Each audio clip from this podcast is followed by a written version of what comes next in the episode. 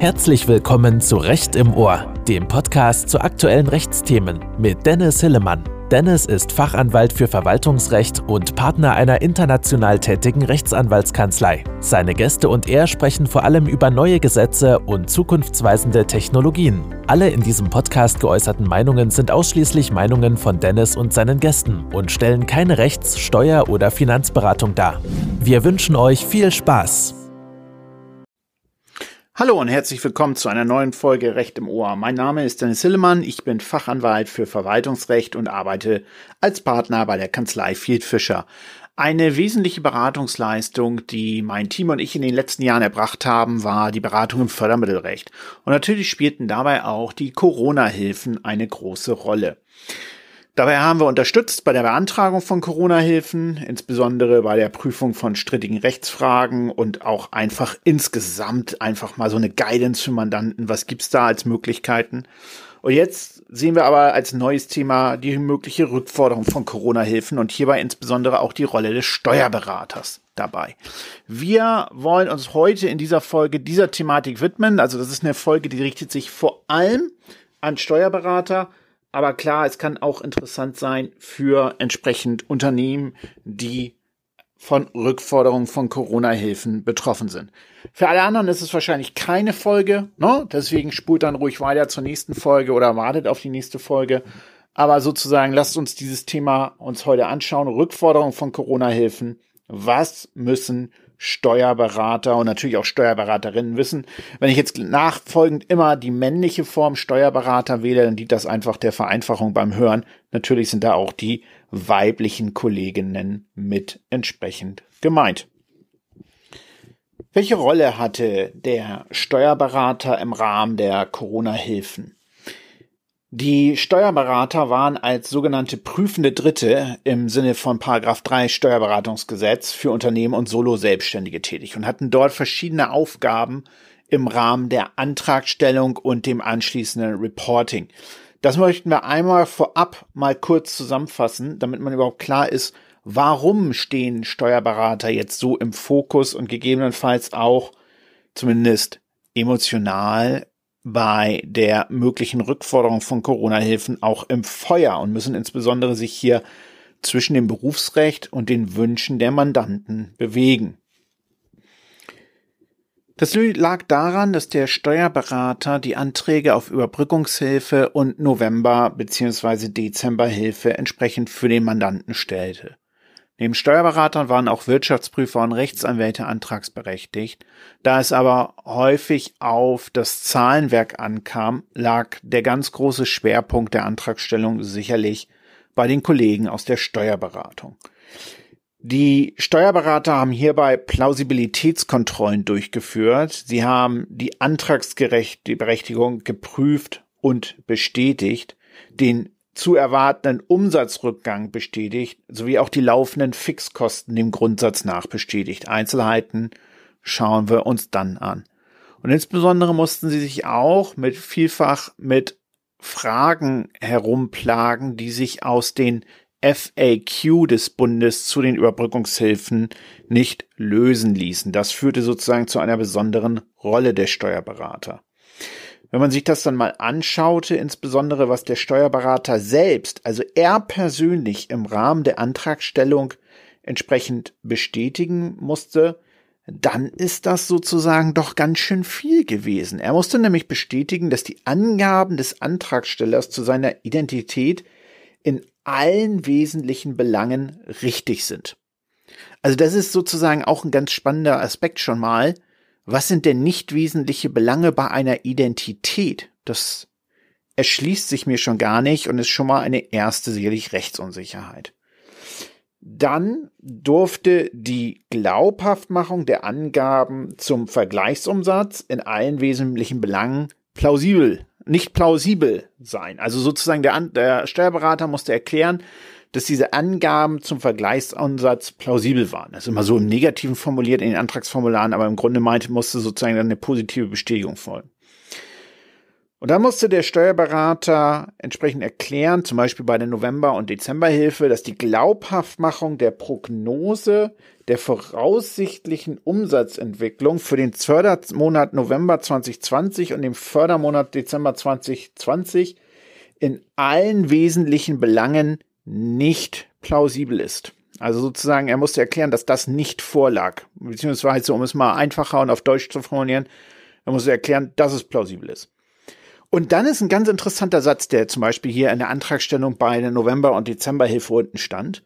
Die jeweilige Richtigkeit und Plausibilität haben wir daher in der vorbereitenden Antragstellung nach bestem Wissen und Gewissen auf Grundlage der uns zur Verfügung gestellten Informationen bestätigt.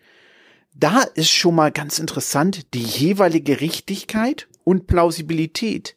Was ist denn jetzt Richtigkeit? Was ist Plausibilität? Wo ist da der Unterschied? Und dann musste man es nach bestem Wissen und Gewissen entsprechend bestätigen.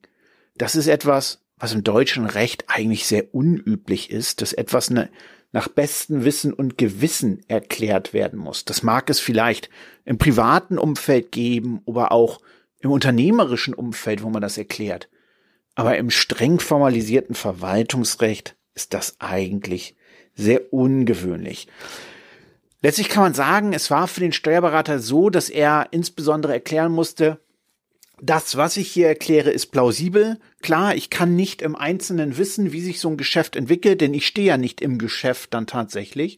Aber gleichzeitig sozusagen musste ich das nach bestem Wissen und Gewissen machen. Das heißt, Zweifel hätte ich schon darauf hinweisen müssen.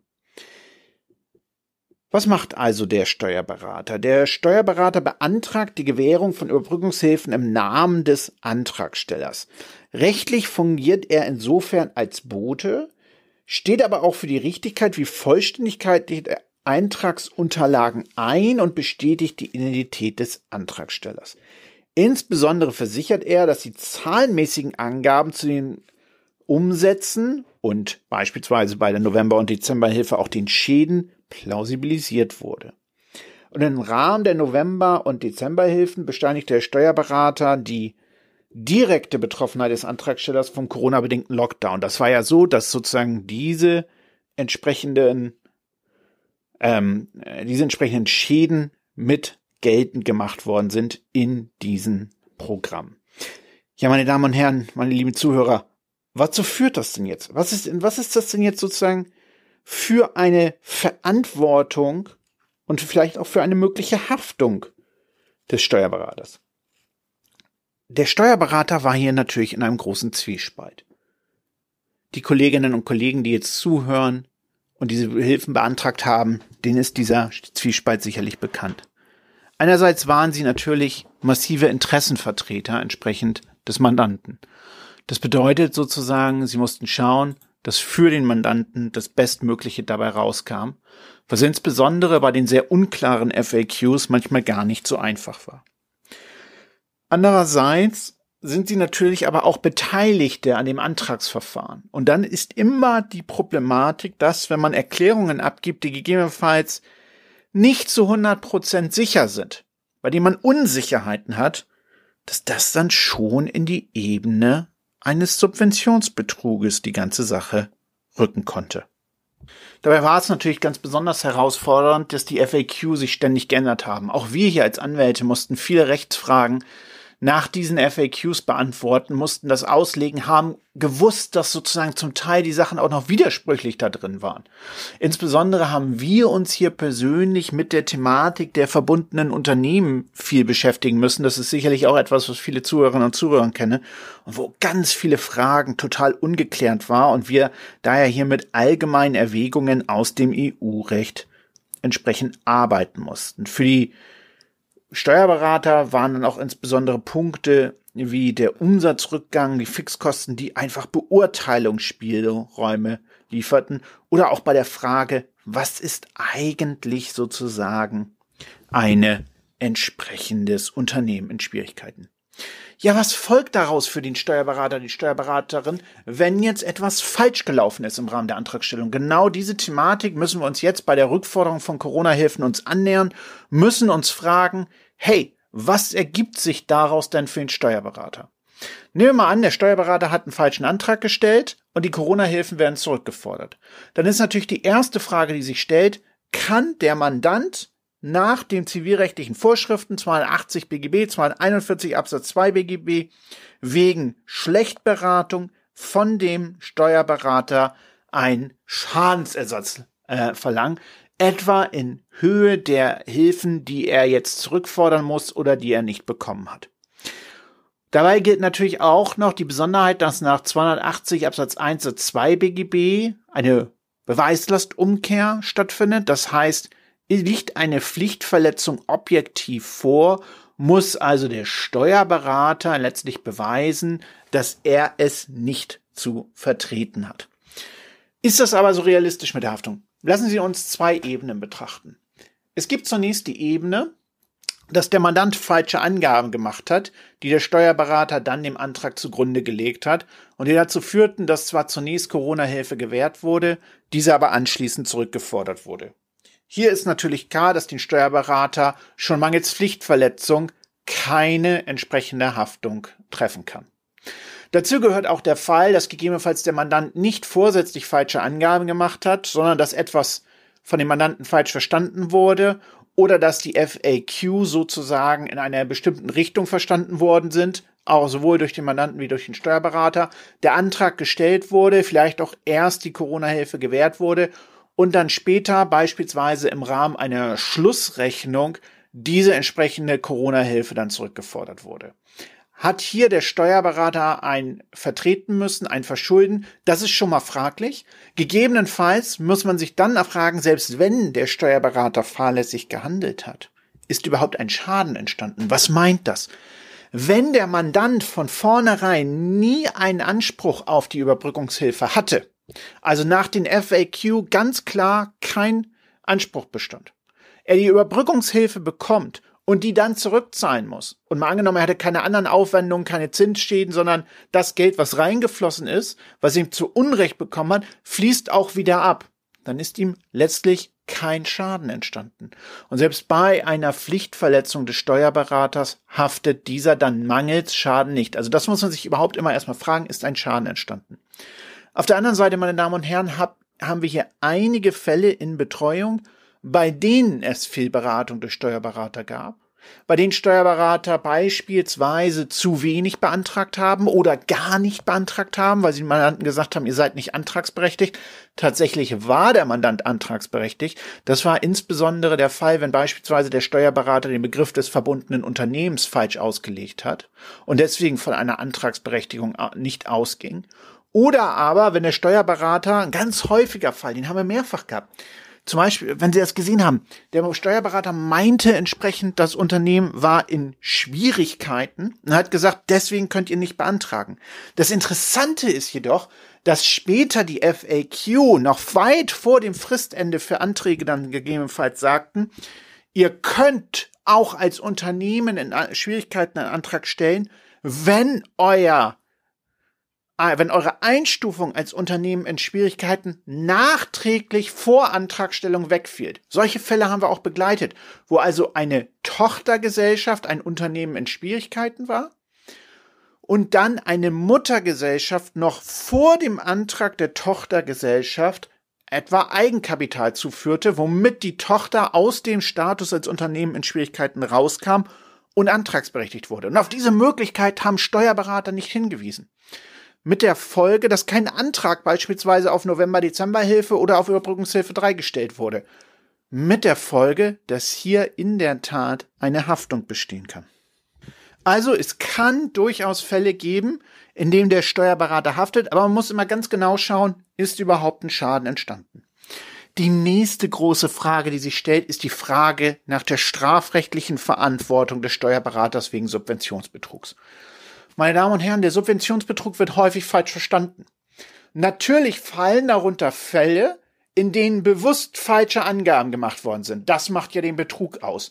Ich erkläre etwas, ich täusche über einen Sachverhalt, dadurch löse ich einen Irrtum bei jemanden aus und entsprechend ich kriege einen Vermögensvorteil. Oder ein Dritter, es gibt ja auch den fremdnützigen Betrug, ich mache das zugunsten eines Dritten. Das kann man jetzt natürlich in diesen typischen Fällen, wo wir genau wissen, der Antrag verstößt gegen die FAQ, der Mandant und der Steuerberater arbeiten gemeinsam, der Steuerberater leicht getrieben durch den Mandanten, das hatten wir Fälle hier auch schon, wo sozusagen wirklich menschliche Schicksale standen, der Mandant stand vor dem Ruin, der Steuerberater unter Druck, da riefen alle möglichen Leute beim Steuerberater an und sagten, stellt doch erstmal den Antrag, guckt mal, was passiert.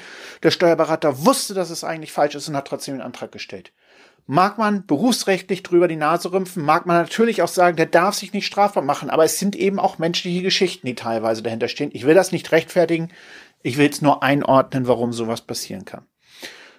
Der man, wenn wir solche Fälle haben, in denen bewusst falsche Angsträge gestellt werden, dann kann sich der Steuerberater natürlich strafbar machen. Auch der BGH hat bereits entschieden, dass auch die Corona-Fälle, die Corona-Hilfen unter den Tatbestand des Subventionsbetruges entsprechend fallen können. Dabei ist wichtig zu verstehen, dass auch leichtfertiges Handeln strafbar sein kann. Also wenn man sozusagen noch nicht Vorsatz hat, aber praktisch grob fahrlässig verkennt, dass der Antrag falsch sein kann, auch dann kann eine Strafbarkeit bestehen.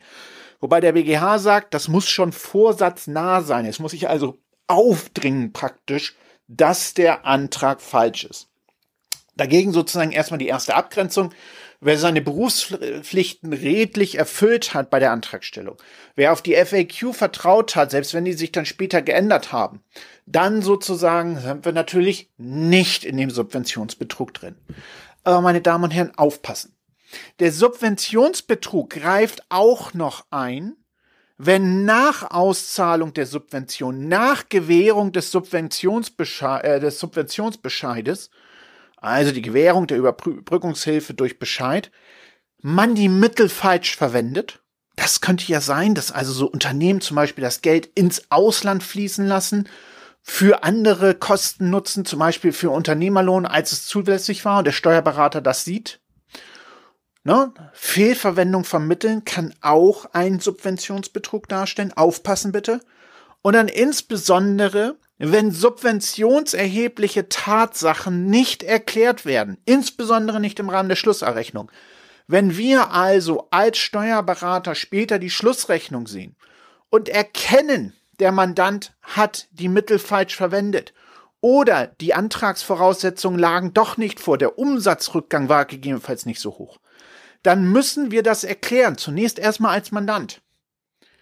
Und wenn da der Steuerberater mitwirkt, dass das nicht erklärt wird oder sogar falsche Erklärungen abgibt nachträglich, dann kann auch das strafbar sein. Also die Mittelfehlverwendung und das Verschweigen oder das Täuschen über sogenannte subventionserhebliche Tatsachen, das kann dann auch entsprechend strafbar sein. Dazu gehört dann gegebenenfalls auch noch die Thematik, dass man in einen berufsrechtlichen Fall reinkommt. Natürlich sozusagen, wer seine Berufspflichten redlich erfüllt, der steht nicht in der berufsrechtlichen Verantwortung. Aber klar, wenn ich was Falsches erkläre, dann sozusagen, dann kann ich da reinkommen. Deswegen aufpassen, wir sehen es auch, wir sehen es hier sozusagen natürlich vor Augen, dass wir dann im Rahmen der Schlussrechnung korrekte entsprechende Erklärungen abgeben müssen. Und dann insbesondere wichtig, sehen wir einen Fall, wo etwas falsch gelaufen ist in der Beratung, wo vielleicht ein Fehler passiert ist, dann müssen wir entsprechend auch unsere Berufshaftpflichtversicherung als Steuerberater entsprechend informieren. Welche Fallkonstellationen der Rückforderung müssen wir nun unterscheiden? Es gibt im Wesentlichen drei Konstellationen. Die erste Konstellation ist, dass die Behörde den Sachverhalt geprüft hat und wir bereits uns in einem Verwaltungsverfahren befinden, bei dem eine mögliche Rückforderung der Subvention am Ende steht. Der zweite Fall stellt den Fall dar, dass eine Rückforderung noch nicht passiert ist, der Steuerberater nun aber einen Sachverhalt erkennt, der zu einer Rückforderung führen kann und entsprechend deswegen sozusagen sich jetzt überlegt, was macht er im Rahmen der Schlussrechnung. Und der dritte Fall ist, dass wir gegebenenfalls noch einen Antrag auf Überbrückungshilfe stellen müssen. Zum Beispiel Überbrückungshilfe 3 Plus und Überbrückungshilfe 4 sind ja noch möglich. Dabei aber damit rechnen, dass es zu einer möglichen Rückforderung kommt, weil etwa Rechtsfragen unsicher sind. Wie gehen wir mit diesen drei Konstellationen um? Wir schauen uns zunächst mal die häufigste Konstellation an. Die häufigste Konstellation, meine Damen und Herren, betrifft natürlich den Fall, dass ein behördliches Verfahren bereits eingeleitet ist und eine Rückforderung entsprechend drohen könnte. Wie beginnt das? Die Behörde erlangt Kenntnis von Umständen, die zu einer Rückforderung führen können. Das ist sozusagen die erste Konstellation, die hier entsprechend passieren kann. Wie kann die Behörde davon Kenntnis erlangen? Ja, beispielsweise durch Hinweise Dritter. Ne? Irgendein Mitarbeiter sozusagen, der sich rächen möchte, weist darauf hin, dass gegebenenfalls Fehler bei der Antragstellung gemacht worden sind. Oder aber, und das ist in der Praxis jetzt häufiger, die Behörde erhält Kenntnis davon durch einen Abgleich von Daten mit der Finanzverwaltung haben wir bereits Fälle gehabt, bei denen die Finanzverwaltung den Zuwendungsgeber darauf hingewiesen hat, dass voraussichtlich die Daten, die erklärt worden sind, nicht korrekt sind. Ja, also da insbesondere denken, dass die Finanzverwaltung dort eine sehr große Rolle bei einer Rückforderung äh, spielen kann.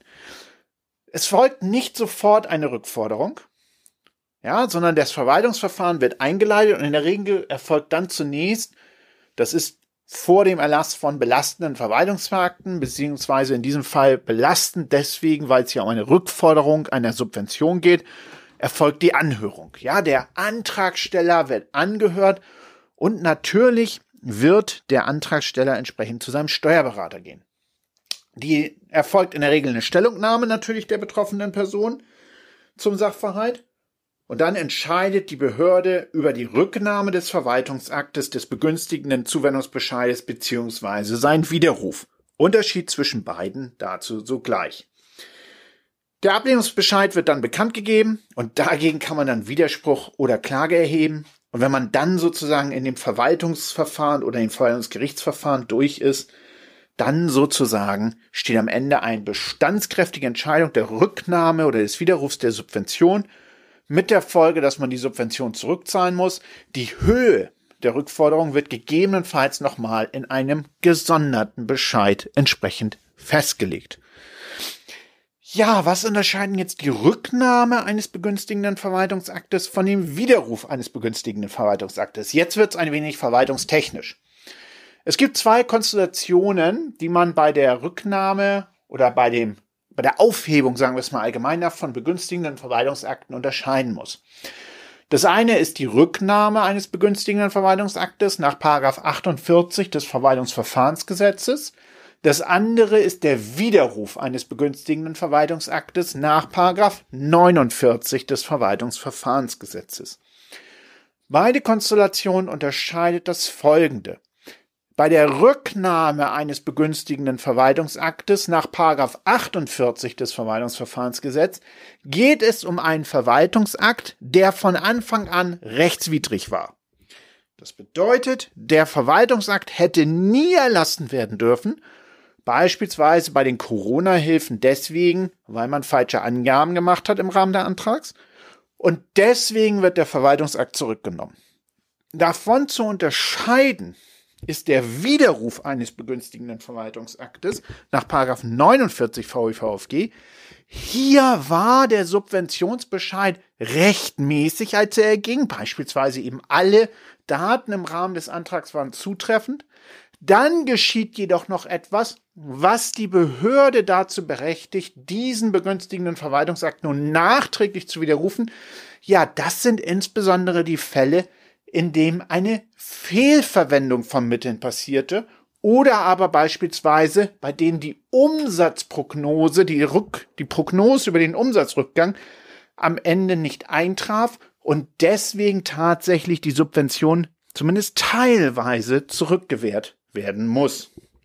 Das unterscheidet die beiden Konstellationen. Dabei ist wichtig immer zu verstehen, dass die Behörde einen Ermessensspielraum hat ob sie den äh, Verwaltungsakt zurücknimmt oder entsprechend widerruft. Jetzt fragen mich natürlich Mandanten immer, ja, die Corona-Krise ist doch da. Warum muss das Geld überhaupt zurückgenommen werden? Und da sage ich immer ganz ausdrücklich, es sind öffentliche Mittel. Es sind Steuermittel. Die haushaltsrechtlichen Vorschriften des Bundes die verpflichten Behörden zu Sparsamkeit und Wirtschaftlichkeit. Und deswegen wird sie in der Regel zu einer Rücknahme und einem Widerruf verpflichtet sein. Auch aus dem Europarecht kann das entsprechende Rolle spielen. Gleichwohl ist das manchmal noch ein entsprechender Argumentationsspielraum für Anwälte, die hier beauftragt werden. Wir schauen uns die Rücknahme an. Hier ist also der Anknüpfungspunkt, dass ein von Anfang an unrichtiger Zuwendungsbescheid vorlag, der entsprechend jetzt zurückgenommen wird. Die Rücknahme eines Verwaltungsaktes bezieht sich dann auf die Vergangenheit, das ist auch mal ganz wichtig, ne? der Widerruf auf die Zukunft. Ja, und die Rückforderung, die kann auch durchaus mit Zinsen entsprechend pa äh, passieren. Wann kriegen, kommen wir zu der Rücknahme? Wenn also sozusagen Angaben des Antragstellers falsch waren oder aber entsprechend dann sozusagen sich nachträglich als falsch entsprechend erweisen. Und die Behörden verlangen darüber Kenntnis durch Dritte, durch Finanzverwaltung oder dann natürlich entsprechend im Rahmen der Schlussrechnung. Deswegen sagen wir als Anwälte auch immer, wenn so eine Rückforderung droht, wenn also eine Anhörung im Raum steht, dann am besten schon einen Anwalt beauftragen. Denn alles, was jetzt erklärt wird, wird das behördliche Verfahren weiter prägen und kann dann natürlich auch insbesondere Auswirkungen haben auf die Frage des Subventionsbetruges. Ja, also die Behörde hat ja einerseits den behördlichen Strang, indem sie eben prüft, ob eine Rücknahme oder ein Widerruf des Verwaltungsaktes in Betracht kommt. Aber andererseits kann es natürlich auch dann, wenn es insbesondere sich falsche Angaben handelt, die massiv sozusagen sich als Täuschung darstellen, kann natürlich die Behörde auch die Staatsanwaltschaft informieren und es kann zu einem Ermittlungsverfahren wegen Subventionsbetruges kommen. Daher immer auch als Steuerberater mitdenken, wir sind nicht nur im verwaltungsrechtlichen Strang, wenn wir entsprechend es mit einer Anhörung wegen einer Rückforderung zu tun haben, sondern wir müssen auch immer dran denken, ob es gegebenenfalls sogar zu strafrechtlichen Ermittlungen kommt und wir daher aufpassen müssen, dass wir nicht etwas erklären, was dann in einem möglichen Strafverfahren zu Lasten des Steuerberaters gehen kann und natürlich auch nicht zu Lasten des Mandanten. Was machen wir jetzt, wenn wir sozusagen eine Anhörung haben? Am besten schon einen Anwalt beauftragen und den diese Erklärungen dann genau abstimmen. Das natürlich insbesondere, wenn es um hohe Summen geht und es eine Haftung des Steuerberaters mit in Betracht kommt. In jedem Fall, wenn der Rücknahme oder Widerrufsbescheid zugestellt wird, dann hat man einen Monat Zeit zu reagieren. Entweder mit Widerspruch oder Klage, das richtet sich so ein bisschen nach Landesrecht, in welchem Bundesland das ist. Viele Bundesländer haben das Widerspruchsverfahren abgeschafft. Aber es ist eben wichtig, dann zu reagieren, denn spätestens nach einem Monat seit Zustellung, äh, vorausgesetzt die Rechtsbehelfsbelehrung ist richtig, wird der Bescheid bestandskräftig und dann kann man nichts mehr dagegen machen. Deswegen ganz klar, wenn man meint, diese Entscheidung ergeht zu Unrecht, dann sollte man sich dagegen wehren. Ja, jetzt sagen natürlich Mandanten dann häufig, gerade auch bei Fällen von Rücknahmen, ich habe doch vertraut darauf, dass das Geld mir zusteht. Und auch dort hat das Gesetz eine feine Ausdifferenzierung. Grundsätzlich ist ein Vertrauen auf den Bestand eines begünstigenden Verwaltungsaktes schutzwürdig. Ich als Bürger darf also darauf vertrauen, dass die Behörde das schon richtig gemacht hat und mir etwas nicht wegnimmt. Heißt also, bekomme ich eine Corona-Hilfe, die ich verbrauche im Vertrauen auf den Bestand dieses Verwaltungsaktes, dann bin ich in meinem Vertrauen geschützt und ich bin sozusagen untechnisch entreichert, wenn das, wenn die Behörde das zurückfordert. Ich habe das Geld eben nicht mehr, weil ich auf das Vertrauen oder weil ich entsprechend darauf Vertrauen habe. Ja, aber dieser Vertrauensschutz ist häufig gerade im Fall von der Rückforderung von Corona-Hilfen nicht schutzwürdig. Es gibt gesetzliche Vorschriften, die den Schutz des Vertrauens in den Bestand des begünstigenden Verwaltungsaktes entsprechend ausschließen. Das ist dann der Fall, wenn die Zuwendung durch arglistige Täuschung, Drohung oder Bestechung erwirkt wurde. Klar, da versteht jeder, dass entsprechend dann kein Vertrauensschutz besteht. Kein Vertrauensschutz besteht aber auch dann, wenn der Verwaltungsakt durch Angaben erwirkt wurde, die in wesentlicher Hinsicht unrichtig oder unvollständig waren. Ja, also allein die wesentliche Unrichtigkeit oder Unvollständigkeit berechtigt dann Zurücknahme ohne Vertrauensschutz. Und dann sozusagen auch nochmal den Fall, dass der Antragsteller die dann nicht nur wesentliche, sondern auch unwesentliche Unrichtigkeit kannte, auch dann hat er keinen Vertrauensschutz. Sie sehen also, warum auch diese Anhörung schon so wichtig ist im Rahmen letztlich des Verfahrens nach 48 VWVFG. H ist kein Vertrauen da. Ist also sozusagen, erklären wir etwas im Rahmen der Anhörung, was für die Behörde darauf schließen lässt, dass das Vertrauen nicht schutzwürdig ist, führt das Zurücknahme. Was bedeutet das? Es muss schon bei der Anhörung durchsubsumiert werden. Das, was ich dazu erkläre, kann das nachteilig werden für mich? Und macht es daher Sinn, das so zu erklären? Oder muss es entsprechend natürlich wahrheitsgemäß, aber rechtlich doch anders eingeordnet werden? Gerade deswegen ist es sinnvoll, sich hier frühzeitig dann auch klar zu machen, welche Rechtsfolgen eine Erklärung im Rahmen der Anhörung haben kann. Und dann ist es natürlich auch gerade nochmal in einem solchen Anhörungsverfahren so, mache ich da falsche Angaben? Und das können auch Angaben sein, die sozusagen ins Blaue hineingehen, ja, wo ich ins Blaue hinein was erkläre. Dann können diese Angaben dazu führen, dass ich mich strafbar mache. Meine Damen und Herren, die zweite Konstellation, in denen es sozusagen zu einer Rückforderung von Corona-Hilfen kommen kann und in dem Steuerberater aufpassen müssen, das ist die Konstellation der Schlussrechnung. In den Überbrückungshilfeprogrammen und in den November-Dezember-Hilfeprogrammen dort sozusagen wissen wir, wir müssen bis zum 31.12.2022 eine Schlussrechnung entsprechend erklären, die letztlich darlegt im Rahmen der Überbrückungshilfe 1 bis 4, dass der Umsatzeinbruch tatsächlich in der tatsächlichen Höhe angefallen ist und dass die betrieblichen Fixkosten, die wir im Rahmen der Überbrückungshilfe fordern, tatsächlich so entstanden ist.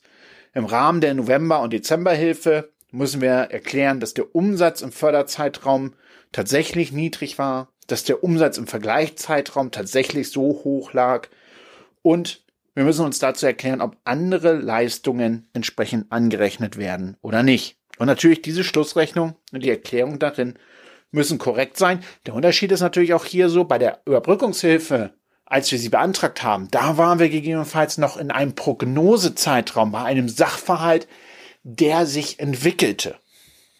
Hier dagegen sind wir jetzt in einem Zeitpunkt, wo wir die Zahlen kennen. Ja, die Unsicherheit ist sozusagen entsprechend weg und wir müssen das jetzt korrekt entsprechend erklären. Ja, der Steuerberater muss jetzt die Angaben der Schlussrechnung verifizieren und steht dann also auch für deren Richtigkeit ein. Er ist dann verpflichtet, gegenüber der Antragstellung nachträglich aufgetretene Unrichtigkeiten anzugeben und die Sachverhalte entsprechend dort dann klarzustellen. Jetzt daher nochmal der Hinweis, wer jetzt etwas falsch erklärt, der läuft natürlich Gefahr, dann entsprechend hier in den Subventionsbetrug zu geraten. In der Praxis stellt sich dann die Frage, was gilt denn, wenn sozusagen der Mandant bestimmte Erklärungen nicht möchte? Wenn also der Steuerberater sich im Widerspruch befindet, im Spannungsverhältnis zwischen seiner berufsrechtlichen Verschwiegenheit einerseits und der Pflicht zur Offenlegung eines anderen Sachverhaltes andererseits gegenüber der Behörde. Hierzu gibt es eine Handreichung der Bundessteuerkammer, auf die ich verweise und die wir jetzt kurz darstellen möchten, hier auch in diesem Podcast. Die erste Konstellation betrifft dabei den Fall, dass schon bei der Antragstellung Steuerberater und Mandant kollusiv zusammengewirkt haben.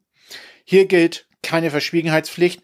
Es muss natürlich dann im Rahmen der Schlussrechnung die Wahrheit offengelegt werden. Aber Achtung, Sie haben sich hier gegebenenfalls schon strafbar gemacht, so dass ich Sie dringend dazu auffordere, ihn anrate, setzen Sie sich mit einem Anwalt in Verbindung, bevor Sie hier Erklärungen abgeben.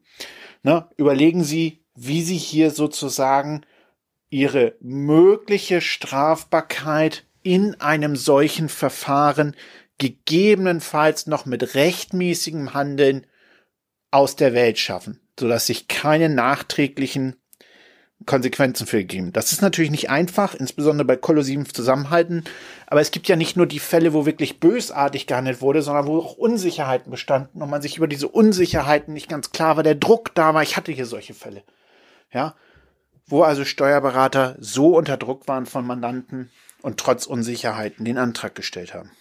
In jedem Fall, hier greift die Verschwiegenheitspflicht nicht. Die zweite Konstellation betrifft den Fall, dass man eben falsche Angaben gemacht hat. Das liegt aber daran, dass die FAQ entsprechend unsicher waren oder dass sich nachher entsprechend der Umsatzeinbruch anders entwickelt hat. Wenn der Mandant nichts dagegen hat, dann korrigiert man das im Rahmen der Schlussrechnung. Ja, was ist, wenn man sozusagen Fehler erkannt hat, für die man nicht einstehen kann? Und sozusagen der Mandant möchte jetzt nicht, dass man diese Fehler offenlegt. Ja, da gilt natürlich Folgendes. Sie dürfen im Rahmen der Schlussrechnung keine falschen Angaben machen. Das ist gar nicht möglich. Das heißt, wenn der Mandant Ihnen eben sagt, nee, ich will das aber nicht, dass du diese Angaben korrigierst und das Richtige sagst, dann bleibt Ihnen nichts anderes üblich, als entsprechend das Mandat niederzulegen. Ne? Das ist ganz logisch. Dann heißt es Niederlegung des Mandats. Schwierig ist dann nochmal die Konstellation, also wo sie was erkannt haben, der Mandant sagt ihnen ausdrücklich, er will das nicht, dass sie das öffentlich und sie müssen dann sozusagen abwägen zwischen ihrer Verschwiegenheitspflicht und entsprechend der Pflicht, etwas offen zu erklären. Hier ist immer klar, machen sie entsprechend eine Niederlegung des Mandates, um sich abzusichern. Was gilt, wenn der Antrag aufgrund eines echten Fehlers des Steuerberaters falsch war und sie das nachträglich erkennen? Da haben sie sich ja objektiv rechtswidrig verhalten, subjektiv fehlt ihnen aber dann der Vorsatz oder auch die Leichtfertigkeit.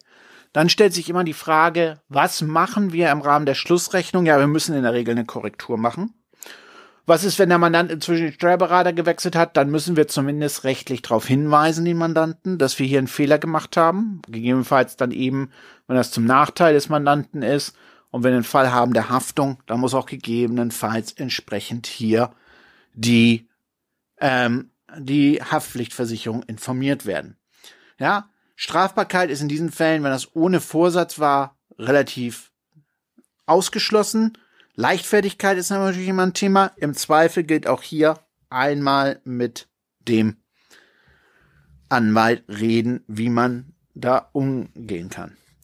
Dann ist nochmal die Frage, was ist mit Rechtsunsicherheiten, die sich auch noch bei der Steuer, äh, bei der Schlussrechnung ergeben können. Das kann ja sein, dass es im Rahmen der Schlussrechnung noch zu entsprechenden Rechtsunsicherheiten kommt. Ich also nicht weiß, ob die Angaben korrekt sind, weil die FAQ widersprüchlich sind, weil sich gegebenenfalls Entwicklungen ergeben haben, die das äußerst schwierig machen. Dann sozusagen ähm, geht es um die Frage, wie gehe ich damit um als Steuerberater? Hier die klare Aussage. Natürlich wollen die Behörden, die Zuwendungsgeber ihre elektronischen Formulare ausgefüllt haben. Und die lassen ja kaum Zeit für Abwendung. Aber etwas, was sich hier in der Praxis ganz stark bewährt hat, ist es trotzdem ein erklärendes Schreiben mit einzureichen. Denn dieses erklärende Schreiben muss trotzdem, obwohl es nicht im elektronischen Antragsformular ist, mit berücksichtigt werden durch die Behörde nach 24 des Verwaltungsverfahrensgesetzes. Da gibt es also keine Ab Möglichkeit für die Behörde, dieses einfach zu ignorieren. Und deswegen unbedingt entsprechend hier wir äh, sollten wir aufpassen, dass wir solche ergänzenden Erklärungen entweder mit hochladen in einem ergänzenden Schreiben oder per Telefax übermitteln oder per Post. Diese Erklärung, die Sie in einem begleitenden Schreiben einreichen, sind Teil des Antrages. Es ist verwaltungsrechtlich zulässig, solche ergänzenden Erklärungen zu machen, neben dem elektronischen Antrag. Und das ist daher auch der Tipp für die Konstellation, in der Sie noch Überbrückungshilfe 3 Plus oder Überbrückungshilfe 4 entsprechend beantragen, es dabei Rechtsunsicherheiten gibt und Sie sich überlegen, wie muss ich das entsprechend machen, wenn ich diese Rechtsunsicherheiten aufräumen will. Auch da der klare Hinweis. Stellen Sie den Antrag und machen Sie parallel für Ihren Mandanten ein ergänzendes Schreiben, das auch die Rechtsunsicherheiten offenlegt, das den Sachverhalt aufzeigt. Denn immer dann, wenn wir den Sachverhalt offen darlegen, die Rechtsunsicherheiten, die wir haben, darlegen in einem begleitenden Schreiben, dann kann kein Subventionsbetrug vorliegen. Zusammenfassend also, Der Steuerberater muss aufpassen, was er erklärt. Er kann gegebenenfalls in den Bereich entsprechend des Subventionsbetruges mitkommen. Er kann auch in den Bereich der Haftung mitkommen. Der redliche Steuerberater, der seine Aufgaben redlich erfüllt hat, wird das in der Regel nicht kommen. Wichtig ist nur, wenn wir ein Anhörungsverfahren haben, wegen einer möglichen Rückforderung, dann immer dran denken, alle Angaben, die man macht, kann man sowohl im Verwaltungsverfahren wie in einem Strafverfahren oder auch gegebenenfalls in einem zivilrechtlichen Prozess des Mandanten gegen den Steuerberater eine Rolle spielen.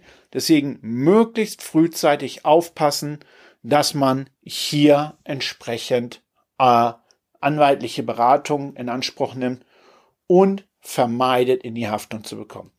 Bleiben Sie also redlich, erfüllen Sie Ihre Berufsrechten redlich, dann können Sie weder in die Strafbarkeit noch in die Haftung kommen und machen Sie den Mandanten auf Rechtsunsicherheiten aufmerksam, legen Sie diese Rechtsunsicherheiten im Rahmen von Erklärung gegenüber der Behörde offen dar und alles, was immer offen dargelegt wird, kann nicht zu einer Strafbarkeit führen.